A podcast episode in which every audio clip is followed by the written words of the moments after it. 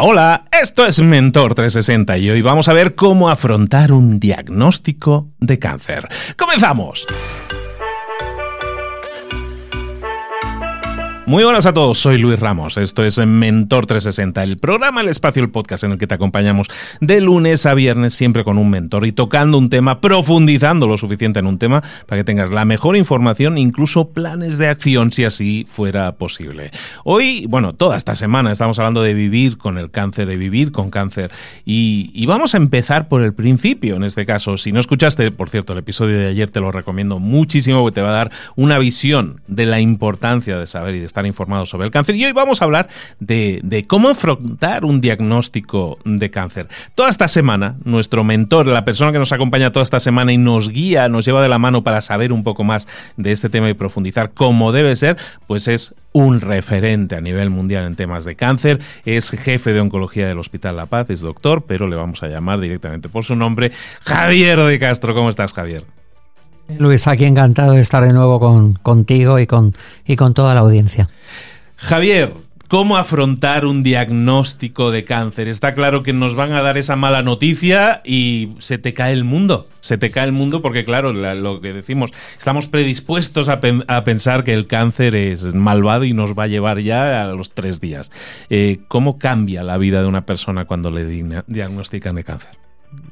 Pues cambia radicalmente, porque em, en el libro que, escribí lo, reflexionaba y es una gran verdad, es el cambio de tu vida. Y es un cataclismo, es un terremoto.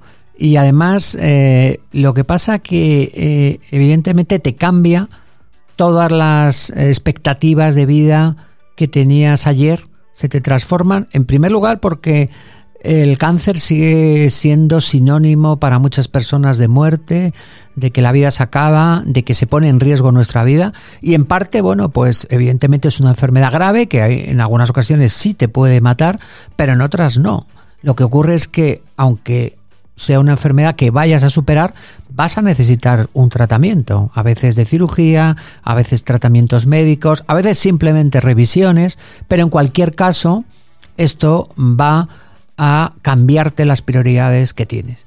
En primer lugar, los planes a futuro te cambian completamente. Para mal, sí, pero también hay que empezar a ver desde el principio, que es algo que yo recomiendo mucho a mis pacientes, las cosas buenas que puede tener. Y esto es fundamental porque muchos pacientes dicen, no hay cosas buenas. Digo, sí, de entrada priorizas lo que realmente es importante en tu vida el suspenso de tu hijo en la universidad o en el colegio, el ascenso ese que te han negado en el trabajo, eh, la, crisis de pareja que puedes tener, todo pasa a segundo plano porque tienes una enfermedad que te cambia completamente. Con lo cual, la persona con cáncer es una persona que de golpe y porrazo su vida cambia de arriba a abajo, pero de entrada empieza a tener claro qué es lo importante, que es vivir y vivir y disfrutar de la vida, que muchas veces no lo tenemos en cuenta y creo que esto es muy importante. Y uno de los problemas que da el cáncer es una gran incertidumbre. Y porque, claro, ya no sabemos ese proyecto de vida que teníamos, aunque fuera a largo plazo o a corto, que nos íbamos a cambiar de casa o, hacer un viaje que teníamos programado para la semana que viene nos cambia radicalmente, con lo cual entra en juego la incertidumbre. Pero eh, hemos tenido una gran maestra en la incertidumbre con la pandemia COVID, donde todos hemos vivido esa incertidumbre. Así que pensad si todos no sabíamos si nos íbamos a contagiar, si el COVID que íbamos a desarrollar iba a ser bueno o malo, si vamos a poder tener vacaciones, si nos iban a quitar la mascarilla, si vamos a poder ir a trabajar. Pues imaginaos la incertidumbre que tiene un paciente eh, con cáncer. Con lo cual es muy importante, muy importante intentar entender a esa persona que tiene cáncer. Y ahora hablo del acompañante, del cuidador, del amigo. Y aquí es fundamental que precisamente para hacer, para luchar contra esta incertidumbre es fundamental la información. Aquí el papel de los sanitarios es clave. No podemos pasar por lo que a veces hablamos de la conspiración del silencio, de esos pacientes que nos llegan a la consulta y la familia no quiere que se les pregunte, que se les cuente, que se les hable. Muchas veces no hay que hablar de estadísticas, sino hay que hablar de que existe un proceso, hablar de la palabra cáncer con toda la franqueza, podemos mm, disfrazarla de eufemismos, tumor, neoplasia, crecimiento desordenado, como queramos, pero no deja de ser un cáncer y en la medida que afrontemos que esto es así, va a ser mucho mejor. Y la información debe ser muy clara desde el principio, porque si no informamos bien al principio, vamos a generar una bola de nieve que cada vez va a ser más difícil una madeja que cada vez se va a ir complicando y va a ser más difícil de desenredar. Con lo cual, mis primeras recomendaciones serían información adecuada, preguntad a tus médicos, preguntad a tu personal sanitario, enfermeras, enfermeros maravillosos que están a pie de cama o en hospitales de día de oncología y que te pueden dar información, porque la mejor herramienta contra la incertidumbre es estar bien informado. Así que ese aspecto me parece fundamental. Y compartir. No hace falta que hagas una rueda de prensa diciendo, señores, tengo un cáncer, pero sí que compartas con aquellos que tú quieres o que tú crees que son necesarios. Posiblemente si tu padre tiene 95 años, no le hagas pasar por el sufrimiento si es el paciente de decirle que tiene un cáncer o si lo tienes tú, que piense y que sufra porque su hijo más joven pueda tener un cáncer. Pero si estamos hablando de familiares, de hijos relativamente mayores o incluso de niños en, en edad escolar, tenemos que compartir, tenemos que normalizar la enfermedad, lógicamente moderándola esa información para cada uno de los escenarios, pero desde luego es fundamental que eh, se haga una eh, normalización y que el paciente o la paciente sean capaces de compartir con las personas que ellos precisen el diagnóstico y el camino que les toca vivir. Yo en el libro que he escrito hablo, mm, lo presento como una guía, porque digo que el cáncer es el viaje que no queremos hacer, pero si una vez que estamos embarcados en él, tendremos que ver cómo es la mejor forma de poderlo hacer.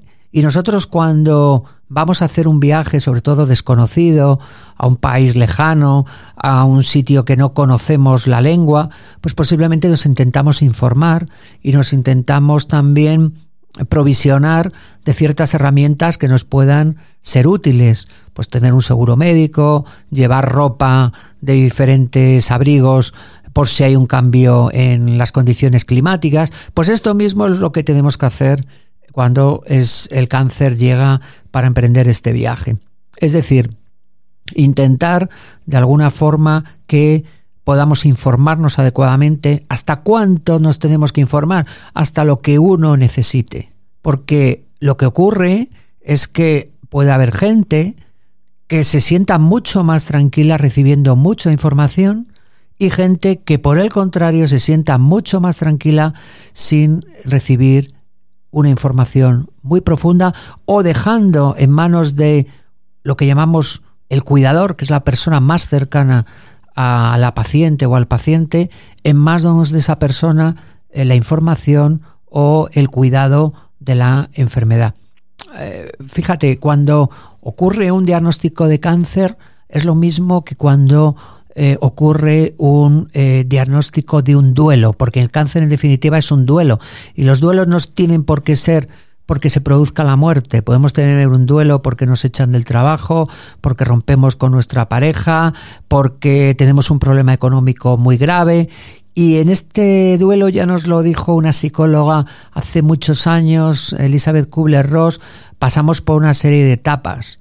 Hay una etapa que además muchas de ellas son lo que llamamos desde el punto de vista de la psicología mecanismos de protección. Es decir, por ejemplo, lo negamos, una primera etapa, muchas veces pensamos que es un mal sueño, que es una pesadilla, que se han equivocado con el informe. En un segundo tiempo nos podemos enfadar, ¿por qué yo? ¿Por qué a mí? ¿Qué he hecho yo para merecer esto? ¿Por qué a mí si no fumo, como comentábamos en otra de las sesiones, tengo esta enfermedad, si yo soy una persona sana, si no me toca por la edad. Es decir, hay una fase de rebeldía, incluso contra los médicos, incluso contra el sistema, eh, pidiendo una segunda opinión, diciendo que nos hemos equivocado, etcétera, etcétera. Y luego hay una tercera fase de depresión donde la persona ya empieza a entender. Esto yo creo que lo entendemos muy bien si lo llevamos al modelo de pareja. Si en un momento determinado nuestra pareja dice que ya se ha acabado todo, seguramente eh, reflexionemos igual, porque a mí se ha hecho todo bien, qué me ha pasado y en un momento determinado caigamos en la depresión de que posiblemente ya no vamos a estar más con esa pareja. En, ese, en este caso ocurre lo mismo. Entramos en una fase de bajada donde empezamos a pensar, bueno, pues realmente me ha tocado y es cuando nos ponemos tristes. Pero cuidado, que esta fase es muy importante que ocurra, porque si no ocurre, algo va mal. Yo, los pacientes que tengo, que vienen con una sonrisa de oreja a oreja y que están absolutamente hiperdinámicos y pensando que qué bien todo, están hiperactuando. Y sabemos que antes o después van a caer. Por poner otro modelo, si a nosotros nos avisan de que nuestro ser querido ha fallecido en un accidente de tráfico, lo normal es que caigamos en ese momento, eh, lógicamente, en lloros, en una situación de crisis, de estrés y de depresión. Si no lo hacemos, es o porque algo fallaba en esa relación o porque realmente estamos demorando el momento del duelo. Y en el cáncer ocurre igual. Cuanto antes pasemos por estas fases, antes llegaremos a la cuarta fase, que es la fase de que llamamos de negociación. Bueno, vale, ya acepto que tengo la enfermedad, ¿qué vamos a hacer? ¿Cómo vamos a, a poner soluciones a esta enfermedad que tengo ya entre manos? Y este proceso en algunos pacientes se producen apenas días y en otros necesitan semanas. De ahí la importancia que podamos empatizar con nuestros eh, médicos, con, con, nuestro personal sanitario, que podamos, como digo, normalizar, que podamos compartir con las personas que queramos compartir, porque tenemos que organizarnos. Y tenemos que organizarnos para los tratamientos, y tenemos que organizarnos para nuestra vida de pareja, y tenemos que organizarnos para hacer deporte, y tenemos que organizarnos para seguir intentando hacer lo mismo o de una forma muy parecida a lo que hacíamos antes de haber caído enfermos. Entonces creo que esta fase inicial es fundamental. Aquí somos mm, los el personal sanitario pieza clave. Tenemos que dedicar tiempo. A veces el tiempo nos falta en nuestras consultas. Pero fíjate, está demostrado que si yo hablo con un paciente y le cuento todas estas cosas, usted tiene el cáncer, eh, hay que empezar un tratamiento, ta, ta, ta, ta, ta, ta, esa persona después de 20, 30 minutos se va a quedar con un 20%, 30% de la información a lo sumo. Con lo cual es muy importante repetir en varias visitas la información, reforzarla, contrastarla, poder que darnos cuenta que el paciente conoce. Porque si esto no lo hacemos bien, vamos a caer primero en la desconfianza, no me dicen todo, como decía antes, en pedir segundas opiniones, yo soy un firme defensor de las segundas opiniones porque si se han hecho las cosas bien, la segunda opinión no se debe plantear como ofensivo hacia la persona que te está tratando, sino simplemente creo que es una situación lo suficientemente importante como para que quieras contrastar si las cosas están eh, orientadas adecuadamente y creo que además después de las segundas opiniones muchas veces la persona llega como más reforzada. No digo que todo el mundo las tenga que pedir, pero aquella persona que se sienta con la necesidad de hacerlo, que lo haga, porque creo que va a ser muy bueno para salir, para quedarse mucho más tranquilo. Javier, una pregunta sobre esto. Muchas personas que a lo mejor económicamente tengan, sean pudientes lo suficiente como para pensar en alternativas, van a decir, ¿sabes qué? La segunda opinión, me voy a ir a Houston, que dicen que ahí están los buenos, o me voy a ir con De Castro, que está en Madrid y, y es el mejor. Esto pasa mucho y, probablemente, no, no, sé tanto el porcentaje, pero eh, cambia mucho en general un diagnóstico. Si vas a un hospital super top mundial o vas a un hospital que a lo mejor tú estás en Málaga y te diagnostican, ¿vale la pena hacer ese tipo de movimientos o es simplemente ah, más psicológico para el paciente? Mira, yo creo que actualmente, si hablamos de países como España o países eh, que podemos tener una cierta, un cierto desarrollo sanitario, posiblemente en la mayoría de centros eh, se van a hacer las cosas de forma adecuada. Es verdad que puede haber centros que sean más especializados en ciertas patologías, en ciertos problemas, pero en general, en general se van a hacer adecuadamente. De hecho, fíjate que yo creo que yo que llevo, como digo, desde los años 90 haciendo oncología, el mito, no digo que sea un mito, pero el ir a Houston era algo como que parece que si no ibas a Houston te ibas a morir. Y sin embargo, pues ahora mucha gente se da cuenta que no es necesario ir a Houston. ¿Por qué? Primero porque todo ha avanzado mucho más. Segundo porque vivimos en un mundo globalizado y conectado de una forma digital, tecnológica, como no estábamos a lo mejor hace 20 o 30 años. Ahora mismo se comparten protocolos de tratamiento, se comparte información online. Lo hemos vivido ahora con la COVID. Muchas veces no necesitas ni congresos presenciales para poder compartir los últimos avances. Te conectas a un webinar y, y puedes, puedes estar perfectamente informado, además de toda la información que desde el punto de vista médico ofrece para el personal médico Internet. Es una, es una gran eh, ventaja. Y con eso quiero decir que en centros mm, grandes, en ciudades grandes, al menos de España, posiblemente en el caso de Latinoamérica también puede ocurrir, grandes centros de grandes capitales, también no es necesario eh, ir a un centro oncológico. Y siempre decimos, y perdonar un poco la broma, pero es así, si fuera esto cierto, eh, en Houston serían inmortales y se siguen muriendo, por desgracia, eh, los mismos pacientes que se pueden morir en otro sitio. Y de hecho, pues si hablas de países como España, tenemos una de las esperanzas de vida más longevas, con lo cual Mm, creo que en ese sentido no es necesario, no es necesario, insisto, el ir a ningún centro especializado a nivel mundial.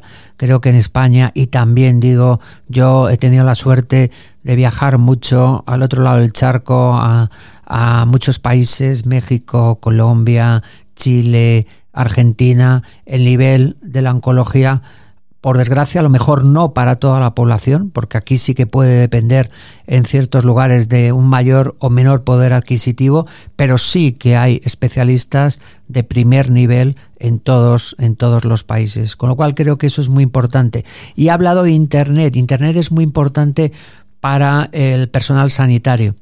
Pero ojo con el Internet de los pacientes, con el famoso doctor Google. Y por eso digo que es muy importante la información. Si el paciente no sale satisfecho con la información, puede caer en la tentación de consultar su enfermedad eh, por Google. Y aquí pues le puede salir información muy variopinta, alguna altamente eficaz y altamente informativa, pero otra que le puedes colocar mucho.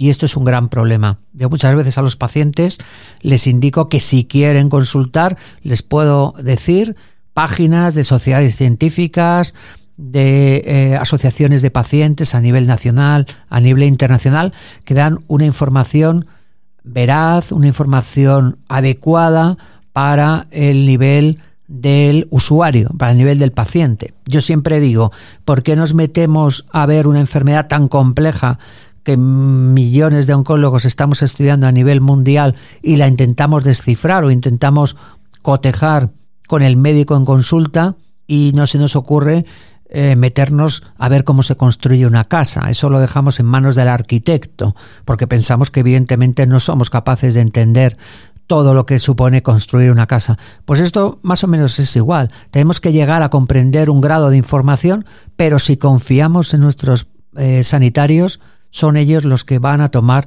las decisiones adecuadas. Muchas veces cuando a un paciente le decimos, bueno, ¿usted qué opina? ¿Le parecería bien? La mayoría de pacientes dicen lo que usted diga, usted es el especialista. Entonces, es verdad que estamos en un momento de cambio.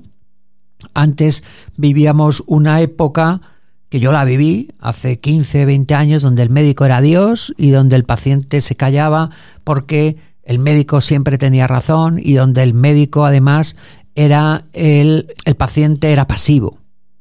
Ahora estamos en un modelo nada paternalista, todo lo contrario.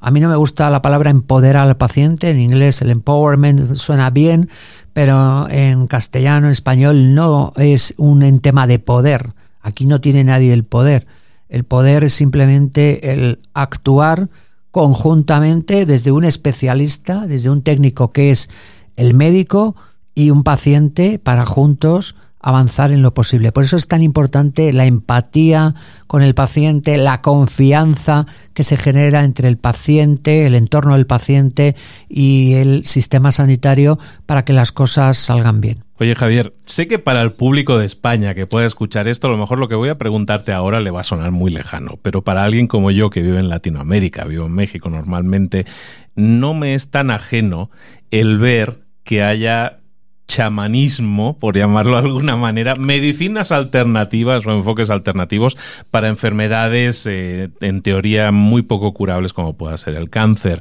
Eh, qué mensaje le podemos enviar a alguien que se vea, claro, pues a lo mejor que está en comunidades más deprimidas y que a lo mejor ese curandero pueda ser una, una solución factible. ¿Qué, ¿Qué les podemos decir? Bueno, las medicinas alternativas yo creo que han ido creciendo precisamente de, en, basadas o alimentadas en dos grandes focos. Primero, la falta de información y de medios correcta, es decir, si no tengo los medios adecuados, los tratamientos adecuados, busco alternativas y la falta de una información correcta, como comentaba. Es decir, si tú piensas, como ha ocurrido algún caso en España, que para tratarte una leucemia aguda, que es un caso gravísimo, dejas un tratamiento como es la quimioterapia, porque piensas que te va a curar una persona con una medicina alternativa, desde luego eh, flaco favor te estás haciendo y de hecho pues hemos tenido casos de personas que han fallecido por desgracia por abandonar un tratamiento. Entonces creo que la información es la mejor herramienta contra eh, el oscurantismo que puede tener.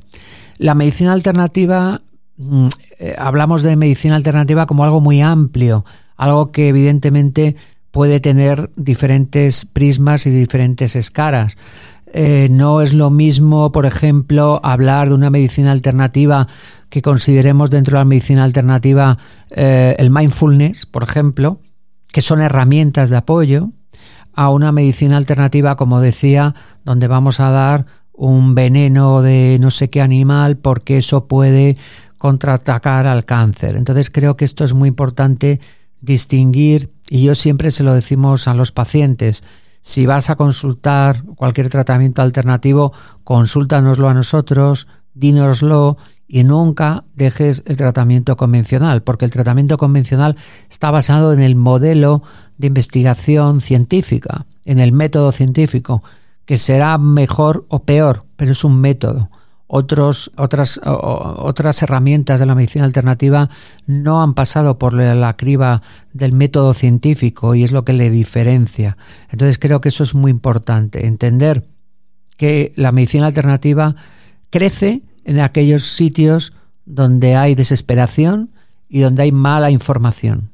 Entonces tenemos que precisamente combatir la desesperación con las mejores opciones de tratamiento, con la mejor información, con el mejor cariño para los pacientes y por eso es tan importante la información.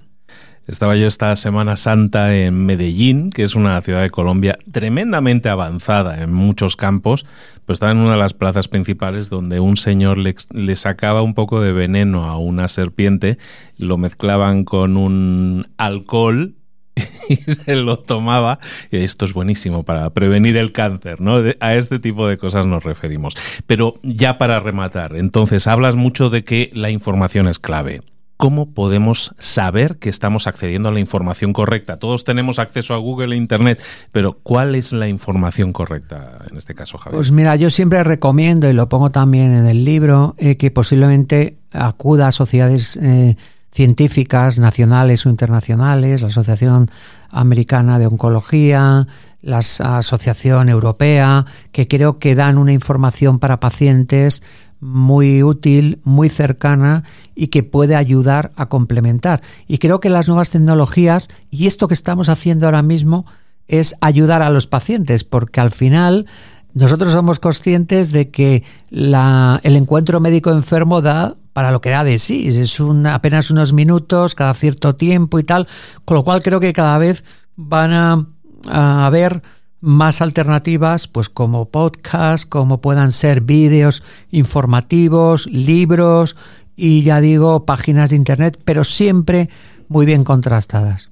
Es Javier de Castro, el doctor Javier de Castro, que, que, lidera en este caso toda el área de oncología del Hospital La Paz en Madrid, de los más avanzados, está en el top mundial, es el, el el referente en español que al que nos vamos a aferrar toda esta semana que nos guía y además que como mencionabas tienes ese libro eh, hablábamos de cuál es la buena información. Tu libro es la buena información está claro que en español es probablemente el que podríamos considerar referente ahora mismo más actualizado. Se llama cáncer manual de supervivencia eh, por el doctor eh, Javier de Castro. Javier te espero aquí mañana y seguimos hablando de, de cáncer y de cómo enfrentarlo, cómo vivir con cáncer, no morir de cáncer.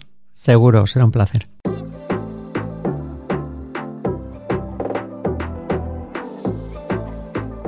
Y ahora pregúntate, ¿en qué quiero mejorar hoy?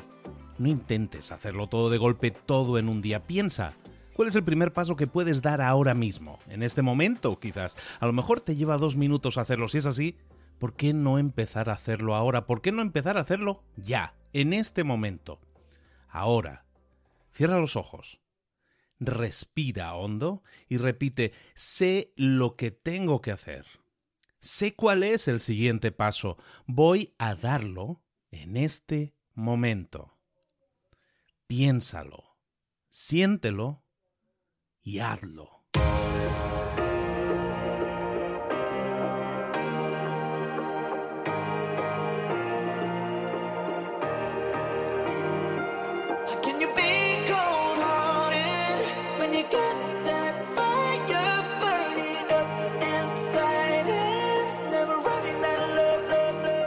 Muchas cosas de las que hemos visto hoy ya las sabes. La mayoría del conocimiento que compartimos aquí ya lo sabes.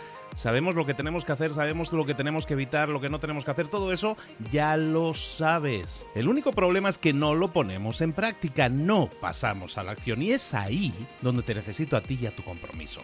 Si una sola de las ideas que hemos comentado hoy resuena en ti, te llama a ponerla en práctica, entonces, define el paso más pequeño posible, el gesto más mínimo, y hazlo ahora mismo.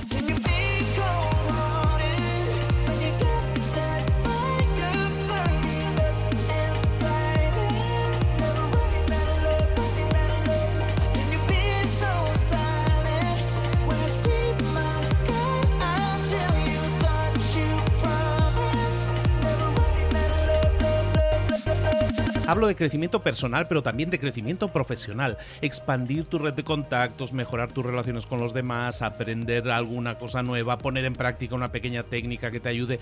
Todo suma, pero solo suma si lo pones en práctica. No si piensas en ponerlo en práctica. Pensar en ponerlo en práctica no sirve, tienes que ponerlo en práctica, pasar a la acción.